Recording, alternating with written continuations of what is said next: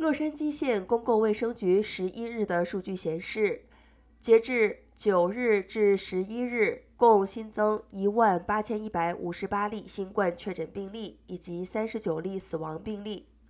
截至目前，共有超过一千二百万人接受了检测，其中百分之二十三的检测呈阳性，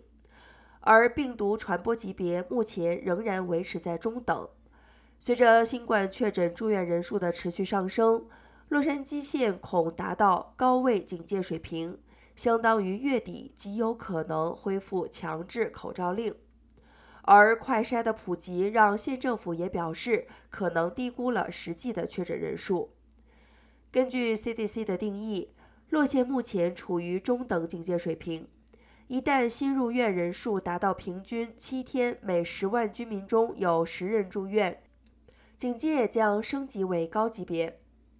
截至七日，洛县的平均值则为十万居民中有八点四人住院。根据过去两周的增长率，极有可能在下周四前达到每十万居民中有十人住院。